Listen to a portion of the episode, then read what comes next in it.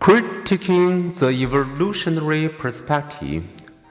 What are the key criticisms of evolutionary explanations of human sexuality, and how do evolutionary psychologists respond?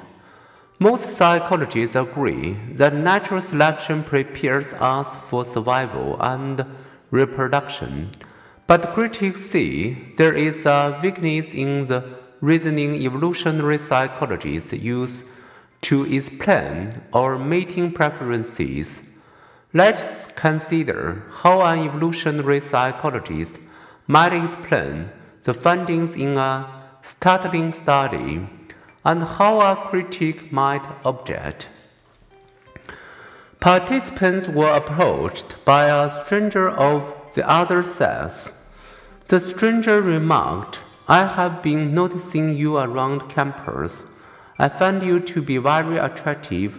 And then, as one of three questions 1. Would you go out with me tonight? 2. Would you come over to my apartment tonight? 3. Would you go to bed with me tonight? What percentage of men and women do you think agree to each other? The evolutionary explanation of sexuality predicts that women will be choosier than men in selecting their sexual partners and will be less willing to hop in bed with a complete stranger. In fact, not a single woman, but 70% of men agree to question 3.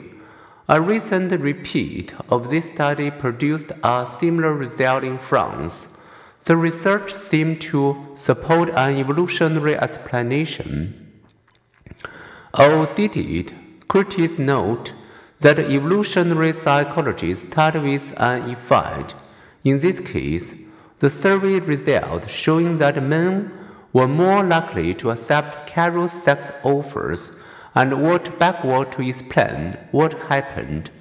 But if research showed the opposite effect, if men refuse an offer for casual sex, might we note reason that men who partner with one woman for life make better fathers, whose children more often survive?